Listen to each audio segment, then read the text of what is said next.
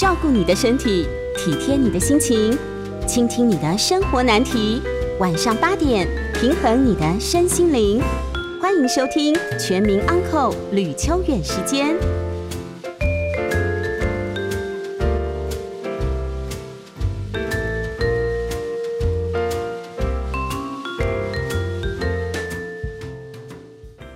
欢迎收听九八新闻台每周晚上八点播出的吕秋远时间，我是吕秋远。今天要跟各位讨论的新闻其实很有趣，本身这个新闻哦，可能我们律师都看不太懂，那么但是它对于我们一般不懂法律的人来说，却有相当重要的意义哦。我我们先来看一下哈，这个新闻大概是怎么回事哈？呃，在彰化有一名这个男子哦。他向彰化地院提了一个诉讼，他说：“呃，跟我同同母异父的啊，就是他们是同一个妈妈，但爸爸不一样的姐姐伪造文书。那么他妈妈姓张，那他爸就是说他有两个爸爸嘛，比如说两个爸爸，就妈妈曾经有不同的婚姻对象嘛，哈，生他的爸爸姓肖，但是先生他姐姐的爸爸姓谢。”于是乎呢，他就把过世的妈妈姓张改名叫谢张，好，就是冠姐姐的爸爸的夫姓了，哈，就本来姓张叫谢张。那看到这个妈妈哦被冠别人的姓，纳入别人的祖宗牌位，他表示精神上非常非常的痛苦。好，这个其实我看到这一段的时候，我觉得 我想起一个很不好笑或者很悲哀的笑话，但是确实有人把这个拿出来讲。说各位有没有注意到，台湾的民俗传说里面女鬼特别多？就你很少遇到男鬼嘛？为什么？因为啊，台湾人很重视一个东西，叫做祖宗牌位。什么意思呢？如果今天这个生男生生女生，为什么有差别？男生哈一定会入我们家的祖宗牌位，女生就不一定哦。女生你可能入别人家的祖宗牌位，因为。就是嫁给了别人嘛，我们常以前讲叫嫁嘛，你嫁给了别人嘛。那以这个来讲，假设妈妈姓张，她嫁给姓谢的，那以后就入谢家的祖宗牌位，不会是我们张家的。所以在这个情况下，我们常讲男女平等，男女平等。为什么女性是外人，女儿是外人？因为你终究要入别人的祖宗牌位嘛，你不会在我们家嘛。所以这个情况之下，就变成说，在过去的民俗传统里面。有一些情况是这样啊，比如说冥婚，冥婚这个传统，其实在周礼，就是东周、西周就有了。各位，冥婚这个历史渊源流长，改天我们可以来讨论一下冥婚哈。冥婚啊，这这现在是七月嘛，是不是？哎，太好了，这个冥婚这个事情哦，其实在过去周礼就有讲过冥婚，但周礼对冥婚是否定的哦。他认为说这种东西就是无稽之谈，哦，他是反对这个所谓的冥婚。那为什么现在有那么多冥婚？原因就是我们家的祖宗牌位不能容纳这个这个这个女生嘛，哦，那么呃，只能容纳嫁来我们家的人嘛。那这个女儿呢，她又在结婚前就过世了，那怎么办？那就看有没有人可以捡红包，就认姐夫啊，就赶快过去，哎，几乎啊，几乎啊，这样子，然后就恭喜恭喜这样子啊。然后还有传说说，如果你不剪的话，他就会到你的梦里面去，天天找你聊天，是吧？那好，我们谈这个东西是为什么呢？就是这个性别不平等的观念在过去一直都沿袭着，所以最后面就变成什么？无主冤魂特别多，孤魂野鬼特别多，因为都是女生。也就是说，今天女生没办法进排位嘛，没办法接受后人的奉祀嘛，在这个情况之下，那她只好在外面游荡。哦，所以女鬼特别多，这种说法就这样。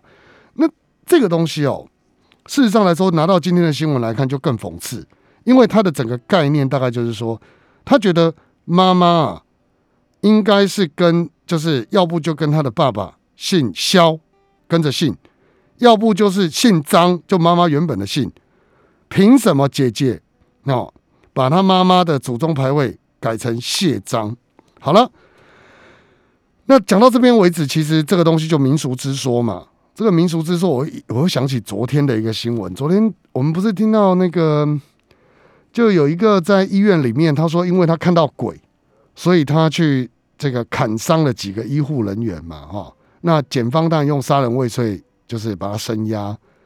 那接着呢，昨天要讨论要不要放出来开声押庭的时候，严押庭的时候，据说律师的辩护是说，他当时是声称他看到鬼，所以才会这么做。各位知道检察官怎么回他吗？这我觉得这个法院实在是不知道怎么说。这个检察官回答竟然说：“既然如此，现在是鬼月，到处都是鬼。如果他到处又看到，接着对人家行凶，那不就是更过分吗？恐有再犯之余，不能放出来。”各位，这这两个人在讲什么东西啊？一个讲说他看到鬼，所以做这个事。这个东西当然是律师做的一个答辩。你说滑不滑稽，好不好笑？总之，那当事人就是这样讲嘛。律师也只能这样讲，对不对？当时他可能产生幻觉，可检察官就跟着借力使力说，所以现在鬼月鬼特别多。这两个人到底是在司法把司法当做不不好说哈。好，所以总之呢，呃，回到这边来，这位萧姓男子啊，为了要把妈妈的牌位移掉，所以他提了一个叫移除牌位的诉讼。也就是说呢，他主张妈妈这个姓氏应该更改为张。而且把母亲的牌位移出来，好了，那问题来了，各位，各位知道有一个什么问题吗？所有的诉讼都要请求权依据，就请求权基础啦。什么意思哈？你到法院去诉请一件事情，你的请求权的依据法条在哪里？这是一个重点嘛？等于说你不能什么东西都去法院告。我我举一个例子来讲，比方说，呃，我今天我要主张这个。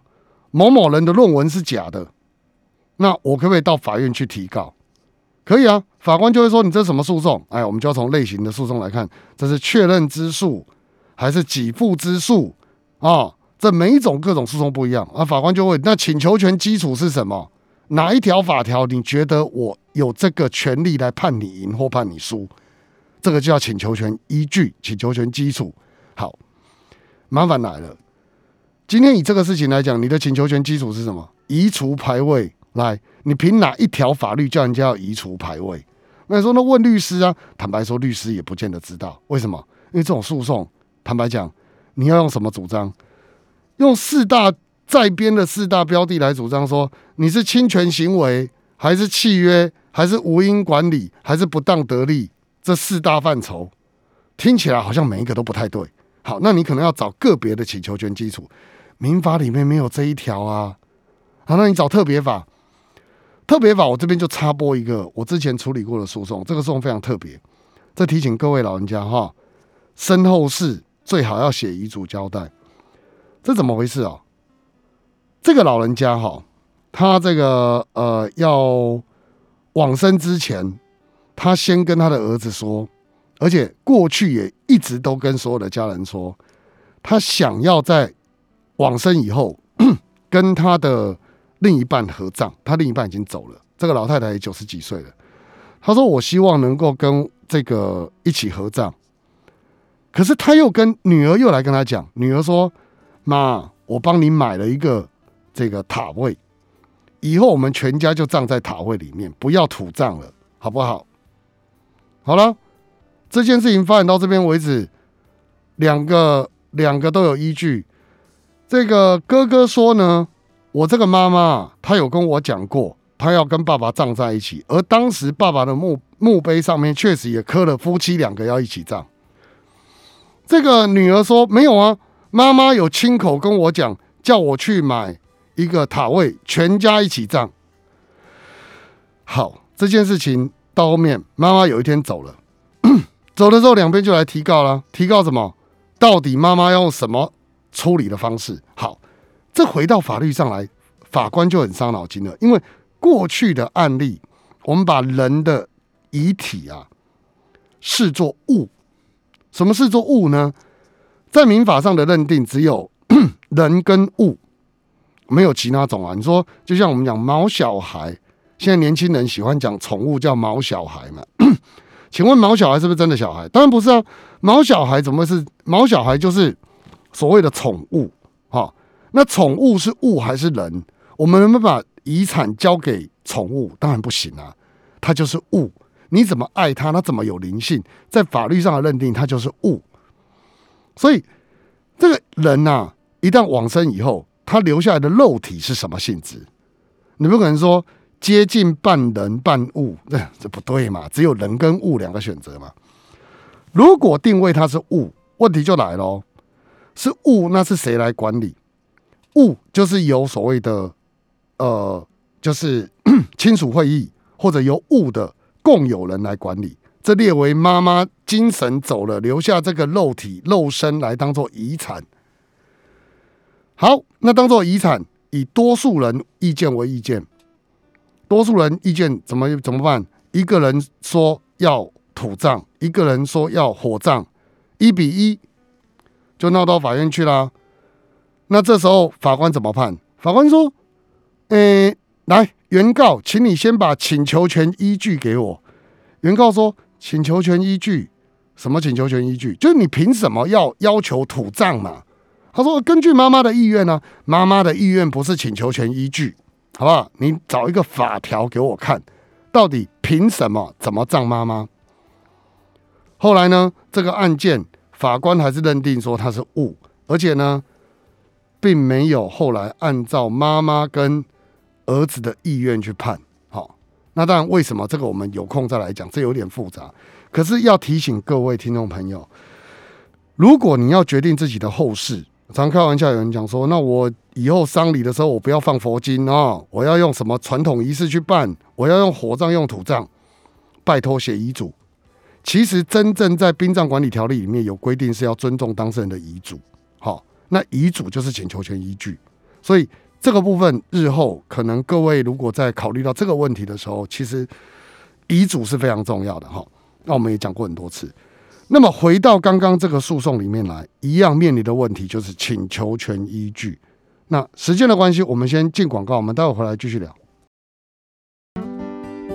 欢迎回到九八新闻台吕秋远时间，我是吕秋远哦。那我们刚刚聊到了一个很重要的观念，在法律上民法的诉讼上啊，民事诉讼上，我们称之为叫做。请求权依据啊，也就是说呢，我们在处理每一样案件，不是你想告什么就告什么，一定要法有明文，你可以请求，那并且拿这个法条来作为依据，这样才可以。那么刚刚讲的这个移除排位的诉讼，在法律上就出现了一个问题，就是我到底凭什么？能够改变这个所谓的姓氏，或者把这个牌位移出来，法院凭什么做这个做这个决定呢？哦，比如说今天爸爸说要跟我去，呃，爸爸要带全家人去吃什么东西，我不要，我会不会一状告去法院说，我要求爸爸不可以带我们去哪里吃饭？同样道理，你要法官来管这个事，你总不能说，哎呀，清官难断家务事，所以。这个清官不应该管这个事，来诉讼驳回不行啊，是不是？你要问原告，你的请求权依据在哪里？啊，事实上，各位听众不要觉得怀疑哦，很多人在提告的时候，完全就是乱告，他自己到法院去啊，就找个书状就开始写，就说隔壁的张三哦，李四啊，他做了什么事情，然后我非常的不能接受，所以我要求法院还我公道。怎么还公道也不写，诉之声明不会写，请求依据不会写，就这样递进去，法官一定要开庭哦。这件案子的问题就在于法官找不到法条，但是呢，法官找不到法条不是法官的错，因为是原告民事诉讼是这样哈，法官是呈现一个中立的角色，他不能偏袒原告，不能偏袒被告，所以他会要求什么？原告啊，你要我把那个姓氏拿掉哈，那可以麻烦你给我一个请求权依据，你的法条依据在哪里？你是说侵权行为吗？侵权行为，所以他要损害赔偿。还是要回复原状哦，那这个你总要告诉我，或者是你主张是有契约哦，比如说妈妈有立遗嘱，还是怎么回事？你你总要告诉我。那可能地方法院的法官哦，就彰化地院的法官觉得说，你这个部分啊，你没有具体表明，要求你姐姐就是同母异父的姐姐，要把这个妈妈的姓氏改回来姓张，还有移除法律的。移除这个牌位的法律上权利或依据，所以认为他的诉讼不合法，直接驳回，就是你没有请求权依据嘛？好，那这时候呢，呃，这个肖先生就不服气了，他就向台中高分院提起抗告，意思就是说，这个原来法官把我用直接不合法驳回，太不合理了。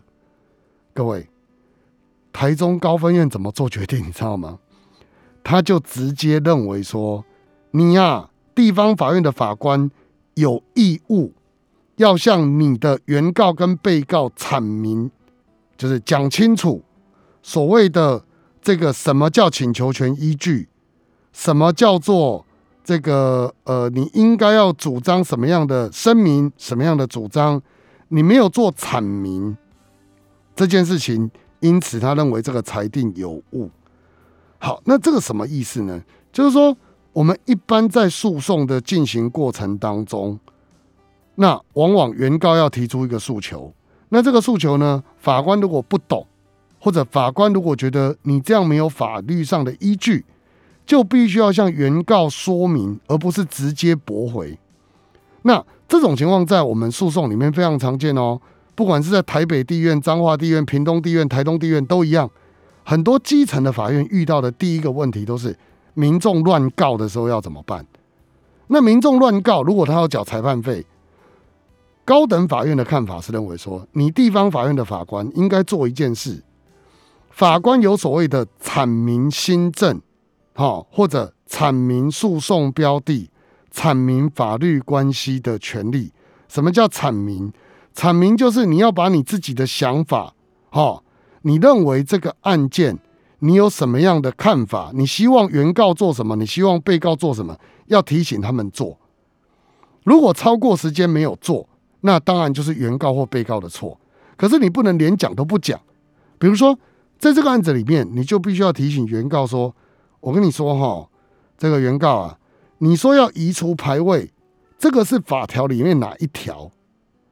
那当然，原告不能说法官你帮我找，法官不会帮你找哦，不要想太多。那原告就必须要回答说啊，报告法官是民法哪一条或商殡葬管理条例哪一条就要讲，当场讲不出来，法官就要跟他讲说，好，那我给你三个礼拜的时间，或是两个礼拜的时间，你回去准备一下，或问律师啊，整理完以后写一个状子来告诉我。那如果隔了两个礼拜、三个礼拜之后，哎。这个人他就是不写也不准备，在这个情况之下，法官才可以依职权把它驳回。简单来说，就这个案子哦，他赋予了地方法院法官比较清楚的义务，就是以往哈有一些法官会直接认为说，哎，这个诉讼显无理由嘛，不知道写什么东西，我直接把它铲回。但是高等法院最近在看这件事情的看法，慢慢越来越不一样。我我再举一个，刚刚各位，我我用就是直接很简单带过那个确认论文到底是不是真的。之前不是彭文正一直在质疑说蔡英文总统的论文是假的啊，所以他就到法院去提一个诉讼，一审直接把它驳回，高等法院裁定把原来的驳回废掉，就跟这个一模一样，要求地方法院重审。好，为什么？这不是说彭文正讲的有道理耶，像今天这个案子，也不是说这位肖先生讲的有道理，都不是哦。法官的意思是什么？高等法院的法官意思是，我们今天要保障民众的权益，你不能自己觉得人家没理由，你就直接把对方的呃这个这个诉讼的机会给驳掉。你要知道，不教而杀谓之虐嘛，《论语》里面都这样讲嘛。你不跟人家讲，人家又不懂法律哦，尤其是一些民众，他又不懂法律。那民众不懂法律，你法官不先行使这个阐明权，事实上是阐明义务了哈。事实上，你不把你的想法要求人家要做什么跟人家讲，你就直接把诉讼驳回，这样的做法好像不是很负责任。所以呢，透过这两个案例，不管是我之前讲的说这个彭文正的案例，或是像这一次的肖先生的这个案例，再再都凸显一件事情说。我们现在司法改革哦，尤其是高等法院对地方法院的监督来讲，不能讲监督啦，就是司法行政上的监督啦。个别案件不能监督，因为法官都是审判独立的啊。司法行政上的监督非常重视一个东西，叫程序权，就是程序上的保障，你要尽量让两边都能够顾到。当原告主张他要干嘛，被告主张你要干嘛，那你要给人家充分的时间，你要让人家有这个这个知道这个诉讼这个案件要怎么打，这样才不会有问题哈。好，那回到这边来，如果我们真的认真来讨论这个诉讼，呃，回到一审之后，因为我们日常生活都会遇到这种所谓的殡葬或丧葬的事情嘛。第一个，我刚刚提醒各位哈，身后事一定要自己安排，不然就是等着别人帮你安排。怎么安排呢？最好的方法就是写遗嘱，因为这个在殡葬管理条例里面，我印象当中应该是六十四条哦，它里面有明白的规范一件事，就是说，如果说要如何的进行殡葬仪式，要由这个往生者哈，他以书面，就是以遗嘱或者书面来表示说。他希望怎么走？那这个部分是要给予尊重的。好，那但你说那这一条是请求权依据吗？严格来讲，我认为不是。但是在法官将来要判决，假设我们的子孙们对于我们的丧葬方式他有意见的话，啊，一人一种说法，至少会以我们自己往生者为依归，来作为一个判断标准。好，这是很重要的。所以要做好身后事，一定要考量自己。的状况。第二件事就是好，那如果说像排位这一类型的，我想未来的这一类型诉讼会越来越多。真的要讲的话，我觉得还是从侵权行为下去讲。所谓的侵权行为，就是呃，这一位被告他把我的妈妈的姓氏做了修正，这有没有违反所谓的妈妈的姓名权？那这个部分呢？一个往生者，他到底还有没有姓名权？他的继承人能不能去做主张？这个我觉得是可以考量的。那如果姓名权被侵害了，我们事实上可以主张排除这个侵害。那这时候就再由法官来做认定，这是一个比较好的方式。那在姓名权部分，就是我们姓名的权利啊，这部分可以再做更细致的推敲。不过，当我们在考量这一些类型的身后事的时候，其实可能这些都是我们要考虑的。那呃，未来哈，这个诉讼怎么判，我们当然还不知道。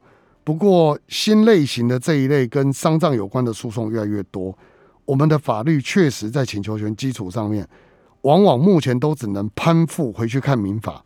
民法没有规定，呃，殡葬管理条例大部分都没有规定，它只是规范一些行政事项。对于往生者要怎么安排的事情，我想立法院可能还是要加油了。哦，针对这个部分，未来必须要做一些比较细致、体贴我们这些老人家的一些设计，可能会比较好一些。哈，好，那么时间的关系，我大概只能先介绍到这里。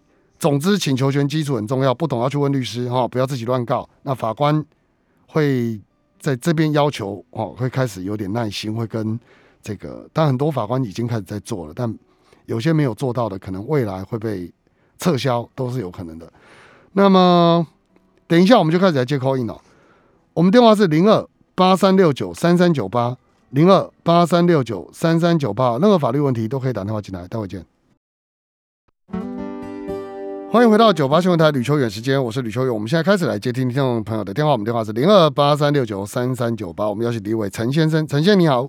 呃，律师你好。哎，请说。那个，我跟那个房客有签那个公证租约哈。嗯。那我现在是第一步，我已经就是强制执行他搬搬家，那他已经搬走了。嗨。那公证租约里面是他最那个他所欠的那些，就是他租约到期之前所欠的那些租金，也可以做强制执行。是，可以啊。他说我我可以再送第二次案子。对啊，你们如果当时有约定，这也是强制执行的事项，就直接啊。可是两个同时送的话，会影响到我那个叫他搬走的时间。那他不是已经搬了吗？没有，那因为那时候我问一些朋友，他说叫是他说先叫他搬走再说。不会了，搬完然后再一起可以了，一起执行。对。可是那时候我们写那个状子很复杂。哎。后来想想，先搬走比较重要。对啊，好啊，那你就在。追追加。那现在一般，那我现在还就是在跑法院，再送，再拿那个公证书再送一次件，可以啊，是可以吗？可以啊。哦，那那那那个他租约到期后，就是中间好像还有一一，他要快两个月他才搬走，这个这个时间的话就不能强制执行嘛，对不对？呃，你就看你强制执行的项目有哪些，没有写。没有写什么？因为我后来没有写这一条了，没有写，没有写就不行。那你就要另外提告。我现在新的租约就有写，那你就要另外提告。我知道，我现在新房客的租约就有写。很好，很好，很好，有这样写比较有保障啊。有，那我还有个问题哦，还有另外一个是本票，本票裁定是，哎哎，这我讲，我先先回答前面那个问题啊。哎，那个本票先不要说，那个就是我刚才就是说强制执行他那个完，他如果他都没有财产，那我只能强制行执行到一个类似债权凭证的支付命令嘛。是的。那那支付命令是每年都要去再申请换没有，你差不你你就以五年去换一次就好了。五年换一次。嗯。对。那换一次也要跑啊，要跑海跑院。对啊。其实你每年都去执行不就好了？可是每年要去执行，好像也要钱嘛。啊，要了。但是你每年都检查一次，看看看他有没有钱呢？这也是一个方法。没有，他有个办法就直接丢掉爆料了。哎呀呀，丢了有什么用？他哪里会走投无路？你想太多。你觉得他他这种人会因为这样走投无路吗？也不会走投无路，至少会以后租房子会比较碰到处碰壁。也也好了，你斟酌啊。因为我知道上次有个周刊就有丢丢出一个房客，那房客还去告那个老阿公老阿妈。好了，你斟酌了。把他的脸都抛出来，这样已经算违反他的肖像权了吧？嗯嗯，这跟肖像权无关啊，可能跟加重诽谤有关呢。但是我觉得有些事情你丢去网络不会比较好啦，真的。要丢各自丢丢脸丢那个脸而已啊。我常讲一句话啊，我说啊，丢这种东西，如果对他造成伤害，他就有可能会对你提高；对他不造成伤害，那你到底写这要干嘛？你懂吗？就像说我常有的人会写说，某诚信男子住在我家对面的。秃头的那一个，那你你是没讲陈叉叉啦？问题那你不就讲他？人家还是可以告你啊，你懂我意思吗？你讲的太明，人家知道是谁，人家会告你。你讲的不清楚，对他不痛不痒，那你做这干嘛？啊，我知道，我想一下啦，好不好？的意见，好了，想一下哈，好，拜拜。来，我们邀请下一位林先生，林先生你好，喂，林先生，啊，林先生断掉了。好，这就是我刚刚讲的嘛。就是我我不知道听众朋友听不懂，听我刚刚那句话哈。现在大家很喜欢，刚刚他讲那个陈先说丢爆料，意思是脸书上有所谓的爆料公社啦。那很多人很喜欢把他的一些受委屈的事情丢到那边去，然后就把那个人标出来。这样，我我只能讲了哈。就像我说的，你写的很清楚，人事实地物都写的很清楚。你说我讲的是事实，有什么关系？各位，加重诽谤罪或诽谤罪的。重心是，如果不涉及共，就是不涉及公益，只涉及他人私德，纵然是纵然是所谓真实，它也有可能列为处罚的原因呢。所以有些时候不是你没事，是人家不告哦。那我跟各位讲啊，我做律师做那么久，我只有一个原则，就是告人，除非你是律师有钱赚哦，否则。就算今天是人家欺负我们，我们去告，其实心里都很难受。诉讼就是煎熬，有时候非逼不得已了哈，好不好？来，我们邀请下一位吴小姐。吴小姐你好，喂，你好，是，请说。我我的房客啊，有他是住，他是呃有在做团购，是啊，那那个警卫就跟他讲说，呃，他不可以，他不可以每天都有都有。寄包裹来，嗯，为什么？对呀，为什么啊？啊，我房我房客都就觉得很奇怪，为什么？他都说反反正就是不行，但是我房客就回他说，但是我们有交管理费啊。他对啊，为什么不行？他说，他就他就说他反正他就是说，你每天你每天都一件一件一件来，我每天都在收你的都在收你的包裹。那你的你的工作哎？对对啊，所以说所以说。那我我们我们我们就我们就请那个主，呃，那个管委管委会的主任委，呃，出来。嗯。结果结果那个管委管委主任呐，就很明显就谈天谈那个保全呐。嗯。那那我们该怎么办？该怎么办呢？你要帮那个房客处理这件事情的话，我的建议了哈，就是说照样都照记。嗯。哦，那如果说如果说那个。那个人真的不收的话，是；如果呢，那个人真的不收的话，因此造成你的房客损失，是是就去告他，可以可以告他，可以啊，告他损害赔偿啊。哦，如果说因为这样而导致他东西，比如说他的东西应该要收货嘛，要寄货嘛，就因为这样，他说每个每天只收一件，所以导致他有状况的时候就告他损害赔偿啊。是，那这个有法源依据吗？损害赔偿民法一百八十四条啊，一百八十四条。哎，民法一百八十四条第一项第一第一项前段就可以了，就是他故意或过失不法侵害他人权利啊。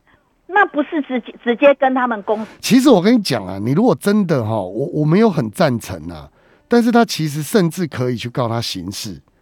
如果说他今天是受他委任替他处理事情，就他故意把东西就是退回去，明知道有这个人，他故意把他退回去，他甚至有可能会涉嫌背信呢。但是他没有把他退回去，反他就是当着面跟他讲说，你下次你你从明天他的意思，他我记得房客跟我讲说，他是哥，你从明天开始，你不要你不要每每天每天都寄寄包裹过来了。啊，如果我要嘞，啊，我会怎样？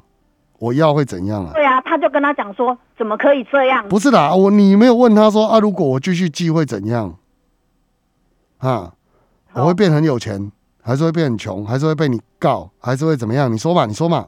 哦，你说说看啊。所以是他是不可以这样子的，对不对？当然不可以啊，你这你的工作哎。对。哦。所以说这是有法，这是有法。对对对，你跟他说我问过律师了，你这样不行哦。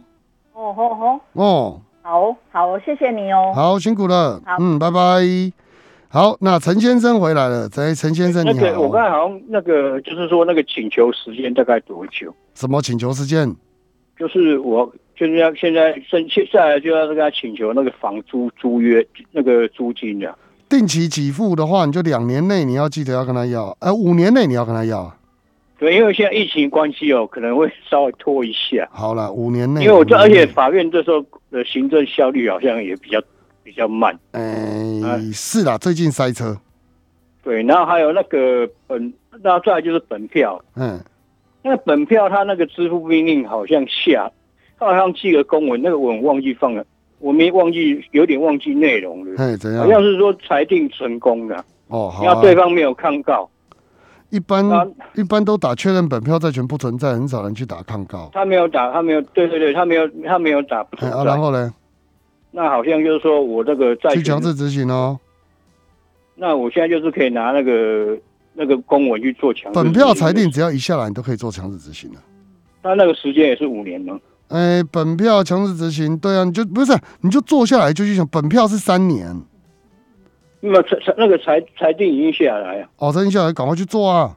你干嘛都要等？到期日，到期日，本票好像是到期日以后几年内，三年内，三年内，对，那对那个我已经事情。好好好，赶快做了。不要老是去想着说我我可以做几年，不是问题，就是最近现在又是疫情的关系，我想哦，那没问题啊，一定可以啊，疫情应该不会拖五年的，啊，嗯，我对公务人员的那些效率有点怀疑，又加上疫情的关系，好，自己斟酌啊，好，谢谢谢谢，好辛苦了，好，来我们邀请下一位朱小姐，朱小姐你好，喂，刘李大律师你好，哎，是，请说。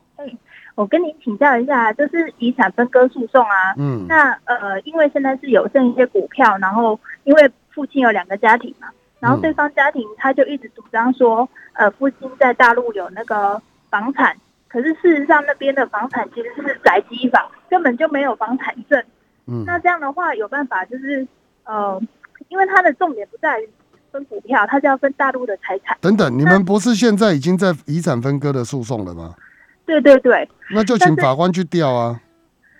可是法官叫他自己去调那个市值，就是意思是说现在价值多少？我跟你讲，那会调到天荒地老嘞。对啊，因为基本上我们打到只要不是疫情而已，是两岸关系没有很好。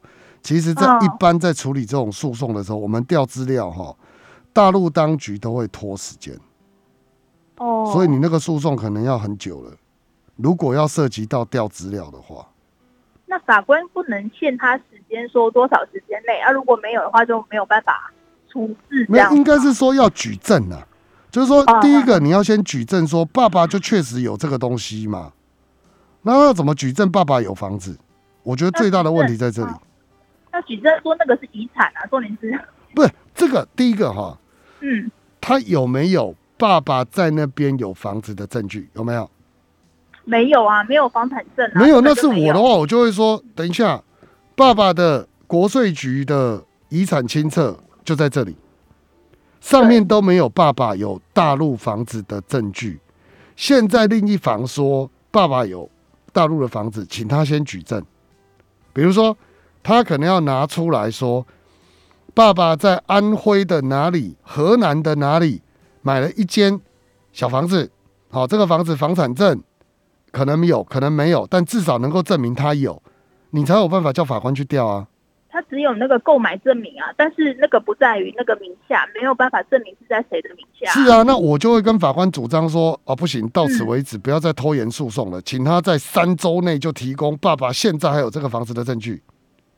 没有的话，提供不出来，提供不出来，法官依法判决啊。那我这样，那不能诉讼，你要拖到什么时候？对啊，因为股票现在都长这样了。那长这样很好啊，不是越分越多吗？没有啊，现在不好。哦啊，对对对，没有。你说股票最近都跌这样了，我就可以理解。对对对。好啦，辛苦了。然后我还有个问题哦，因为我们是委托一个亲戚，因为妈妈行动不便嘛，是委托一个亲戚去。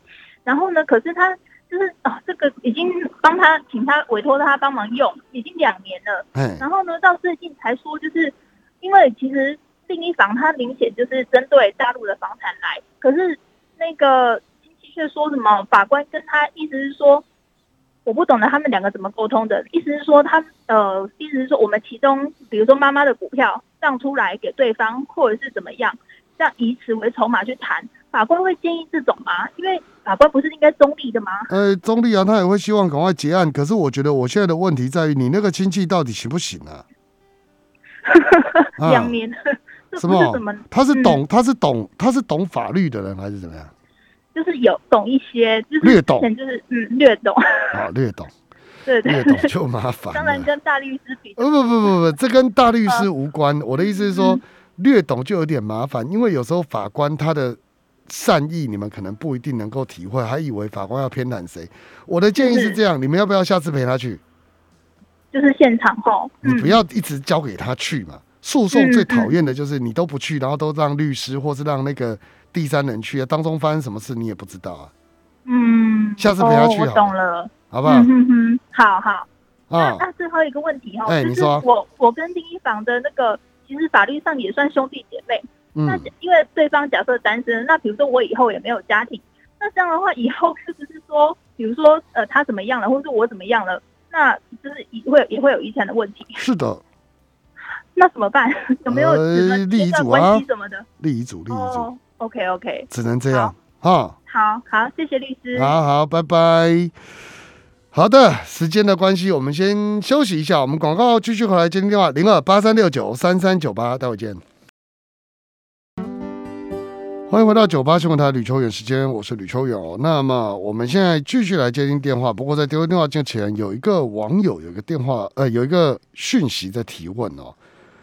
他说：“他有孩子的监护权，但是孩子的爸爸都不付抚养费，到底应该要怎么办？如果当时的协议书有写明对方要付的金额，但现在耍赖不付，可以向法院要求强制执行他的薪资吗？”好，这个问题哦，其实我我想先讲一个观念哈。离婚以后，不要老是想着不想付抚养费，好不好？养孩子很贵，不管在任何地方，尤其在我们北部养孩子更贵。孩子从出生开始，样样都要用钱。那自己没钱，我们以前讲嘛，穷不能穷孩子嘛。那当然，有些人会讲说，那我给他钱又没有什么用，还不是让他妈妈拿去花？哎，话不能这样讲啊。他妈妈一个月如果赚三万块。你说他妈妈都会花，你给他两万块，所以妈妈就会拿去给自己买化妆品吗？孩子的用用钱，说真的，每天都很多啦，哈，所以能付尽量付，好不好？那当然，我们刚刚讲了，如果不付，到底应该怎么办？这有分几种情况哦。第一种情况当然是自己去签离婚协议书，这个签完离婚协议书，如果说对方还是不付，抱歉，这个要提告，好，除非这个跟房租一样。两个人的离婚协议有去做公证，而且约定好，如果抚养费不付的话，那就可以禁售强制执行。那这个情况之下就可以做强制。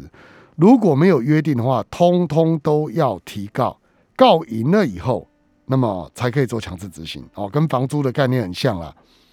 没有公证的就要提告，有公证的可以直接做强制执行，哈，不用提告。那第二种情况是，如果他们两个人的离婚是在法院做的，在法院做离婚协议，哈，就是这个我们称之为叫和解笔录，呃，调解笔录。这个调解笔录就直接有强制执行的效力，那么就可以直接去提，这是强制执行了，也不用再提告，好，这个应该没有什么问题。那么。如果在离婚协议书上已经写好这个金额，那当然他现在不付，就我刚如同我刚刚所说的，就是提告以后强制执行，在法院做的就直接强制执行，这样没问题。不过有流行一个方法，这个要提醒听众朋友注意哈，我我觉得这有点伤脑筋。两个人在谈的时候呢，一方讲说：“哎，我监护权给你，孩子给你顾，我不要探视了。”孩子的抚养费我也都不付，当我这辈子没生过他，可以吗？两个人想一想，可以啊。有一个人很有骨气，就说：“我跟你说哈，孩子以后我都自己养，我也不跟你要钱，你也不准来看，大家是这样子的。改姓，好随便都给你改。好，两个都这样讲了。事后这样的约定，即使白纸黑字，即使写在户政事务所里面，到底能不能改？我跟各位讲，可以改。”什么意思哈？如果这个监护权人跟对方说钱你都不用付，孩子我自己带，在这个情况之下，他还是可以用未成年子女的名义向这个爸爸或妈妈提告，要求他要付钱。为什么？因为请求抚养费并不是爸爸或妈妈的权利，是小孩的权利。爸爸妈妈只是代收而已。换句话说，今天我们这个小朋友，他每天要吃饭要用钱，他本身是权利人，在他是权利人的情况之下，并不是爸爸或妈妈是权利人。所以，如果爸爸或妈妈说：“来，我不跟你要这个钱，你是扛他人之慨，哎，怎么可以？”所以在这个情况之下，孩子还是有权利向这个。呃，对方主张好写这个等于是白写的，说不要钱啊，到时候还是可以告的。好，第二个情况则是我们讲探视，如果说没有监护权这一方放狠话说以后我都不看了，可以了吧？好，可以。可是如果有一天他突然想一想说，哎，我想看，那这个监护权人可不可以说，哎，你以前说不看的哦，现在怎么可以走出来看？不可以，为什么？探视是孩子的权利，好不好？一个孩子，这个孩子他有权利要求爸爸或妈妈来给他施以亲情的照顾，这个是他的权利啊。所以两个人不要把孩子的权利拿来法院里面讲，一个讲说我不要钱，一个讲我不要探视。奇怪，你们都把孩子当什么？孩子他自己没讲话，孩子说我想看爸爸，你刚讲说不准不准看，凭什么？所以。这个情况之下写这种东西真的没有什么用处了。当然你说哦，那没用哦，那太好了，我以后就写不要探视，我过个五年十年再去说我要探视，这样好不好？我不建议啦，跟各位讲哦，我们实务上大概十三四岁就会尊重孩子的探视的啦。那你各位想想看，你八年不去看小孩，五年不去看小孩，突然跟孩子讲，哎，宝贝，我好爱你哦，你觉得孩子会信吗？如果他现在是青春期，十二三岁、十三四岁。你觉得这个孩子会想要看这个很少来过、过去的记忆都很差、曾经家暴过自己的爸爸或妈妈的的的的人吗？所以，我只能讲哈，签离婚协议的时候不要意气用事，该好好处理就好好处理，也不要想要规避责任，哦，因为这些都是孩子的，不是你们两个夫妻的，这一点一定要想清楚。出发点都要为孩子好，不要只是两个人吵架的恩怨带到孩子身上去。哈，这是给听众朋友的一个解答。那我们今天就介绍到这里为止了，谢谢各位听众朋友的收听，我是吕秋勇，我们下周见，拜拜。